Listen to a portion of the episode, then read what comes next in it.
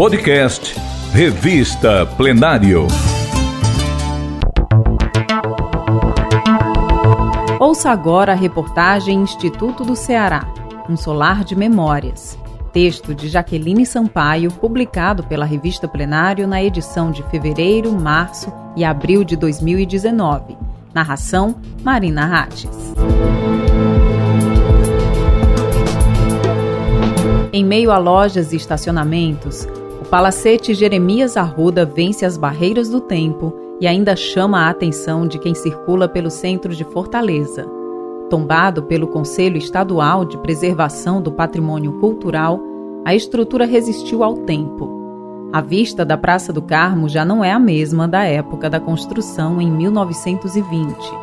Mas o suntuoso casarão permanece conservado sendo considerado um dos mais valiosos exemplares da arquitetura residencial fortalezense.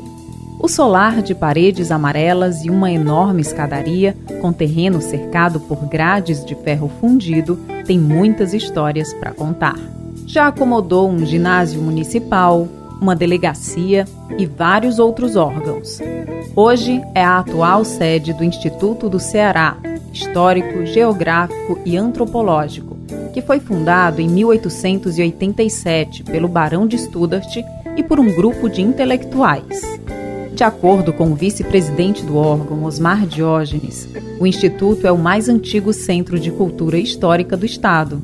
Segundo ele, são mais de 100 anos de convivência com a intelectualidade cearense, e tudo o que se escreveu de melhor sobre geografia, história e antropologia está no acervo do Instituto do Ceará.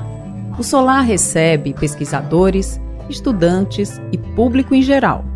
Os interessados em realizar visitas orientadas devem entrar em contato com a instituição e fazer o agendamento.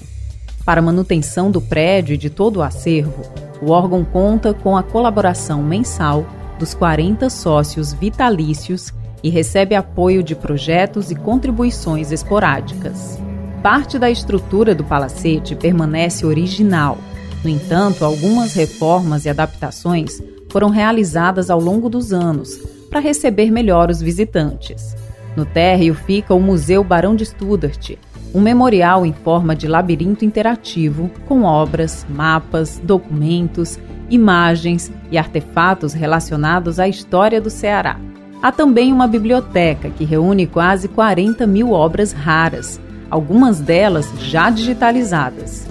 O secretário do Instituto do Ceará, historiador Juarez Leitão, destaca a publicação da revista anual em formato de livro, veiculada desde 1887, onde são lançados trabalhos científicos relacionados aos temas História, Geografia e Antropologia. O Palacete possui uma hemeroteca com exemplares de todos os jornais já editados no Ceará nos séculos 19, 20 e 21 como a República, o Cearense, o Unitário, Folha do Povo e outros. Em uma pequena livraria são vendidos livros usados, cuja renda é convertida para a instituição. Um laboratório de restauração realiza o trabalho artesanal de recuperação e conservação das obras do acervo do Instituto. Há também uma sala de audiovisual, que reúne discos de vinil, fitas cassete, CDs e DVDs.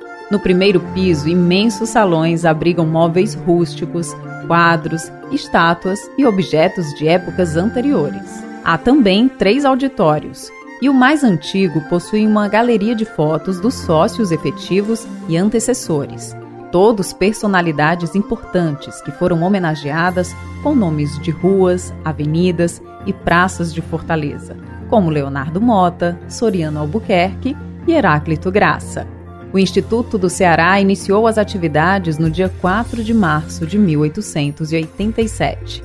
A primeira sede foi residência de Guilherme Chamble Studart, o Barão de Studart. Por isso ficou conhecida popularmente como a Casa do Barão. A instituição teve diversas sedes. Funcionou em um compartimento da Biblioteca Pública e, posteriormente, no pavimento térreo da Assembleia Provincial também no edifício do Antigo Tesouro e no prédio que hoje abriga a Faculdade de Economia, Administração, Atuária e Contabilidade da Universidade Federal do Ceará.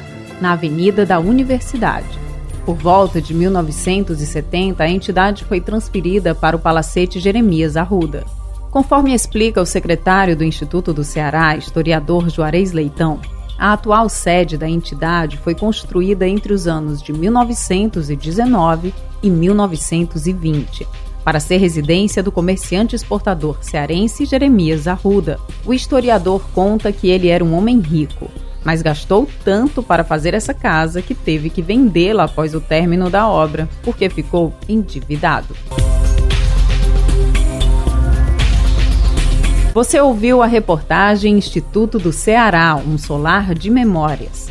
Texto de Jaqueline Sampaio, publicado pela revista Plenário na edição de fevereiro, março e abril de 2019, com narração de Marina Rates.